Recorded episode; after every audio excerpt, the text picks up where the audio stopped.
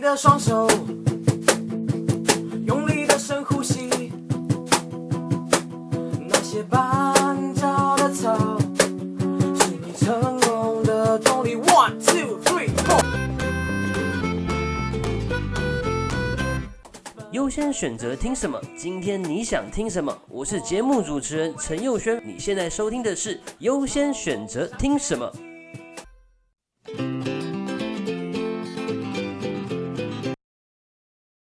各位朋友，大家好！你现在收听的是优先选择听什么的节目。在这个系列里呢，我们会跟大家分享这个每一周的一些网络趋势的热搜关键字。那今天所录制的时间呢，是在六月八号的晚上，所以我们会跟大家分享从五月二十四号到六月七号之间，在网络上的一些热搜关键字。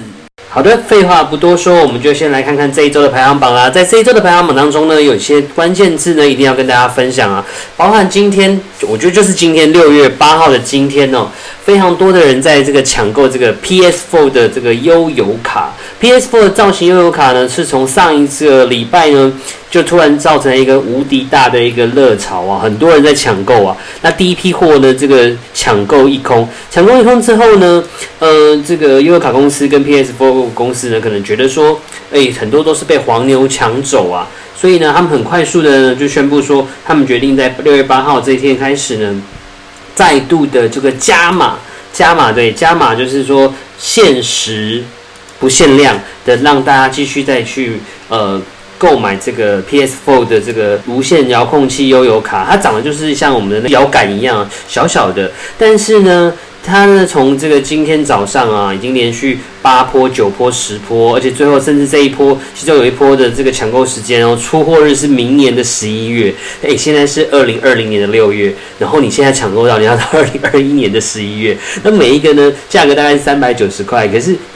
非常的热门呢，我觉得像之前呢，像乖乖也有合作，然后很多都有跟优卡公司合作，但是真的很少有看到像这个吃的这么夸张。它是经典的手把，然后诶，你看哦，他说限时不限量，但是目前每一波都还是。只有有限度的出了，呃，售出，然后放出来售，然后马上就被买走，而且每个人限购五张哦，还会这样，还会造成这样的结果。那目前呢是在六月八号的晚上呢，那右轩这边呢还是没有抢购到我们这个无线手把。那这次的货呢，大概基本上是从 PS，除了在这个 PC Home、某某购物，还有像是这个四大超商，基本上都有购物。那我会在嗯接下来的日子。会继续努力抢购这个 PS4 的这个造型悠游卡。对，那本来是说六月八号到十号之间预购消费者就一定买得到啦哦，但是目前我还是真的是没有成功啦。那所以希望说大家呃如果有兴趣可以继续买。OK，我们来看下一个这个搜寻的热搜关键字哦。另外一个东西就是在这段期间内呢，我觉得有一个很好玩的东西就是中卫士。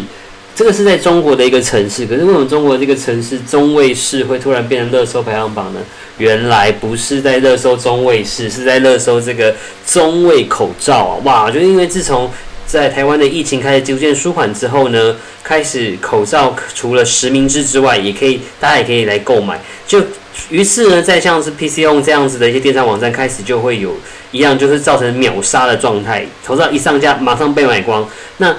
呃，这其中我觉得比较具有一个特色性的，可能就是中卫这间公司的口罩哦。中卫这间公公司的口罩呢，基本上因为它是彩色的，诶，所以大家会觉得说，哦。好好看哦，就不会像说我们现在实名制的口罩啊，就一般来讲就是不外乎是蓝色、绿色、白色嘛。但是在中卫的口罩，它可能是彩色的哦，可能有黑色、有紫色，所以很多人都会觉得说，哇，这真的是太好看了。那他们这个口罩呢，基本上在博客来啊这些电商网站都开始卖，然后每一波呢一上架哦，不用多说就是秒杀。所以呢，呃，可能也是在这个过程当中，很多人在上网搜寻的过程中，所以就打到别打错别的字。那无独有偶呢，也有另外一个地方，也突然变成很热门的热搜关键字，就是台北市的振兴医院。那原来是大家都在搜寻这个振兴券、振兴三倍券的资讯啊。那振兴三倍券呢，也即将在七月上上市。那到时候七月上市之后呢，优轩这边再跟大家做更多的分享哦。而在那这段期间呢，其实还有另外的一些事件哦，也造成大家的这个不胜唏嘘哦。包含的就是这个六月六号的这个罢韩，罢韩，就是在台湾的这个。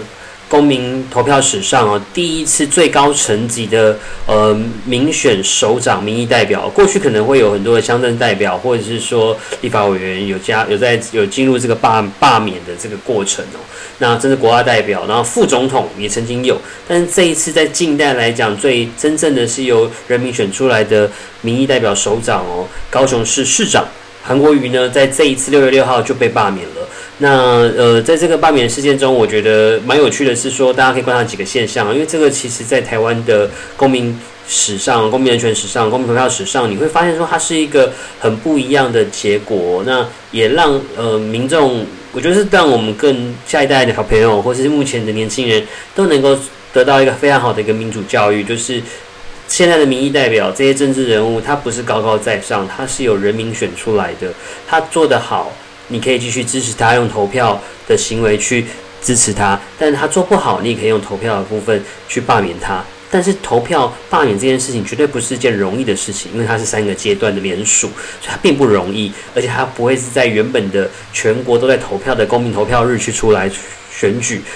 进行罢免这件事情，所以要大家出来站来投票，其实并不容易。再者呢，是这个机制的问题，就是你必须要呃罢免的不同同意票多于不同意票，而且呢，你又必须要是在占所有的公民投票的人数的四分之一。其实这并不是非常容易，因为其实我们的投票率哦，在这种超级强烈的大选的时候。才会有超过可能五成、四成、六成的状况。那其实你要超过二十五成的这个百分之二十五的投票率，这件事情其实不是这么容易。如果不是在公民投票日，所以这一切都是呃，我觉得都是一个民主的一个非常好的一个课程，对于所有台湾人民，也是台湾自从解严、自从走入民主之后，非常好的一个民主的一个进程。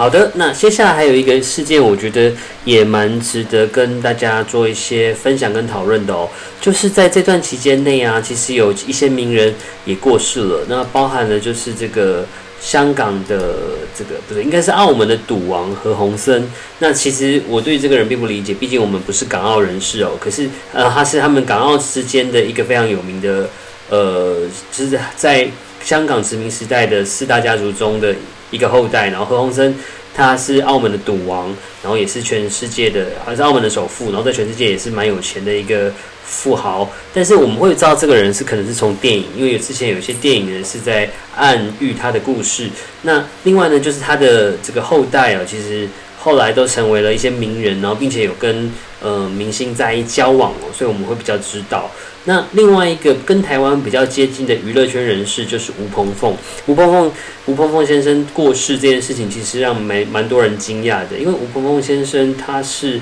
少数在台湾得到三金的一个资深的演技派演员。他在这个金马、金钟跟这个台北电影节哦都有得奖，所以被认为是这个所谓的这个三金影帝哦。他在金钟奖得过迷你剧集最佳男主角。电视电影男主角奖，在金马得过最佳男配角，在台北电影节得过最佳男演员哦。那这个吴鹏凤先生呢？他在这次过世之后，我就让更多人看到他，因为他其实在过去的很多的戏剧的表现当中，他常常都会挑选一些嗯，非常的有社会议题性，然后有深度，或者是在提倡一些台湾文化。但好玩的是，有一个说法说，他其实呃是这个所谓的外省的第二代。或者是第三代哦，所以他其实其实会这么样看重台湾的这个呃本土文化的提倡跟维持跟保留，是其实是蛮让人家意外的。那他在呃演戏的过程当中哦，就是他参与的都是从剧团这个层面，所以他有非常多剧团界的好朋友。那也因为他是从剧场出身出身的，所以他的演技真的是非常之厉害哦。其实最早我觉得对于我们呃一般的这些年轻人来讲，对他印象最深刻的应该是从《父后七日》这部电影开始。他是第四，让他得到第四十七届金马奖的最佳男配角。那这几年呢，其实你呃让更新一代的年轻人，包括九零后或零零后的年轻人知道这个人呢，知道这个吴鹏凤先生呢，应该是从这个。呃，茄子蛋的这个 MV 里面，大家才对他更有印象。尤其是现在大家都喜欢唱 KTV 嘛，那这 KTV 就不断的在重播这个吴鹏凤先生所饰演的这个 MV 的一个角色，那所以就让更多人认识他认识了这个吴鹏凤先生。那在这一段时间内，刚好吴鹏凤呃先生过世之后，我们在今天录制的时候，也经过了他的这个呃公祭之日啊。那当天有非常多这个确实剧场界的人士、电影界的人士，包括李永峰、吴念真、魏德胜，也包含茄子蛋，都有到现场去来送他。那这时候也有一些故事就发生了，比如说就有提到他这个爱犬，因为吴鹏凤现在五十几岁啊，并没有结婚。那几年前跟呃日本的前女友分手之后。就是一只狗陪伴着他，那这只狗在现场好像一直在寻找他的一个身影哦，这也是让人家感到非常的难过。那此外来讲呢，在当中也有他的一些小故事，包含说他的经纪人、他的助理，呃，好像在梦中有梦到他，然后呃，就就是在梦中梦到他这个杀青的部分等等，然后在这个灵堂的内容、灵堂的布置上面呢，诶，也会让人家觉得这个是很有他的。风范，尤其挑选的照片哦，非常的有他的这个嗯率真，会有他的这个帅气，或是有他的那个呃演员的风骨在哦。他其实五十多岁，大家都认为这才算是有点这壮年之时，然后他是一个人处世哦，所以其实真的是各界很哗然哦。然后这次在这个场地是三百人的大场地哦，其实也是满满的人，然后各界人士有到，所以就是。台湾的这个艺人圈、演戏剧圈少了一个这么样优秀的演员，真的是让人家非常感到非常的难过啊。好的，另外在这段期间内呢，我觉得还有一些事件也是蛮呃可以跟大家分享，包含就是美国暴动，因为其实很多台湾人并不能理解说美国到底发生什么事情，为什么有暴动，加上很多媒体的推波助澜去讲这样的故事，所以把事讲得很可怕。那其实事实上就是在美国发生了一个，因为其实种族歧视这件事情在美国其实一直都是非常的严重的一个事件哦，从。过去的南北战争时期，一直到近代哦，甚至说可能有听过所谓三 K 党，美国的北方、南方，Dr. King 这些故事，你可能会知道一些这样的事件。那到到现今啊，呃，其实，在很多的生活当中。还是有一些这样子的影子存在哦，尤其是在某些南方的州或是比较保守的州，都一直有这样子的状况。那这次事件就是说，有一位美国的非裔男子弗洛伊德呢，被警方以这个膝盖压制致死。那在这个画面当中，你会发现说，他其实弗洛伊德在过程中一直不断的求救，说我不能呼吸，I can breathe。但是呃，这这个明尼苏达州的警察确实依然是做这件事情。那所以这造成这个也让呃很多民众看到这个这样子这段影片之后，非常的。气愤，那你可能会说，在台湾的人可能会说，哎，为什么当初在录，既然可以录影录出这样的内容，为什么没有人要去帮助他呢？那是因为在美国，其实美国在很多的州，其实基本上美国是永枪是合法的一个国家，目前是这样，所以很多警方，呃，为了在盘查人盘查民众的时候，会很担心说，哎，会不会被人家怎么样？尤其是呃，跟去拦拦车子的这个时候，所以其实美国的警方。通常是比较凶悍，那呃，一般来讲，大家也担心说，如果说不听警方的话，警方会动枪这样子，所以在当时其实是很多人不敢前进去去帮助这个弗洛伊德。但这个事情发生之后，影片爆发之后，造成了很多很多州都开始发生了一些。呃，游行抗议的事件。那游行抗议的事件这件事情发生之后呢，呃，却造成了就是说，呃，可能有一些民众借此在做暴动、抢劫的一个状况。那我听过一个说法，听过一个美国人的说法，他说可能也是因为，呃，警方在这次暴动的时候，而这次抗议的时候，他们觉得说，就诶。让你证明说，呃，我们其实你们好像说，哦，都是警方的错，那你们不需要警方，所以才会发生暴动事件。但，嗯。